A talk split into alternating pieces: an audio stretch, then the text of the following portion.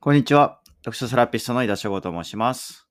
本を語る人とつながるをテーマに、札幌ゼロ読書会の運営をしています。また、ブログ、SNS やポッドキャスト等の発信活動を通して、本の魅力や読書の素晴らしさを伝えています。えっと、私は旅に出かけるのが好きでして、まあ、ただ仕事でなかなかまとまった連休を取ることができないので、まあ、そういった連休ですとかが取れたときは、まあ、ここぞとばかりに旅に出かけています。まあ、年末年始にですね、えっと、どこかへ出かけるっていうことが多いんですけども、まあ、もちろん観光地へ赴いたり、まあ、そこにいる友達と会ったりですとか、まあ、グルメを楽しんだりと、目的はいろいろとあります。まあ、その中の一つとしては、やっぱり本屋さんの、えっと、現地の本屋さんに行くことがあります。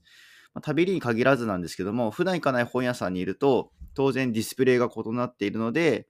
えっと、普段置いてある、普段見ている本屋さんで、えっと、置いてある本であっても見え方っていうのが結構異なることが多いのが好きです。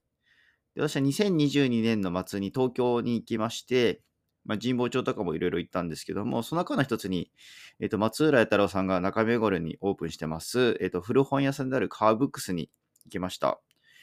えっと、そこでですね、購入した一冊が谷川俊太郎さんが詩を書きまして、えっと、サラさんが、えっと、木版画を担当されてます詩画集、目に見えぬ詩集、ミスズ堂から出版されているものを購入しました。えっと、包装紙で包まれていたんですけども、そこにはカウブックスになってた谷川俊太郎さんのオリジナルの詩が掲載をされていました。えっと、谷川俊太郎さんの詩は小学生の頃から教科書を通して触れてきましたり、まあ、そうした詩を読んだりですとか、まあ、合唱曲として歌ったりというふうに様々な思い出があります。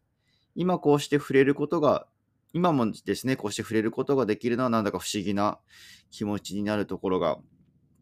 あります。で、まあ、版画の、サラさんの版画も、えっと、雰囲気を合わせて、まあ、読んでいてとても心地の良い時間が流れています。言葉には情報を与えるという役割がありますが、まあ、本にはまその読んでる時間時間自体も楽しめせてくれる効果っていうのがあるんじゃないかなというふうに思っております。まあ、読む時間でなだけでなく、その作品に触れている時間も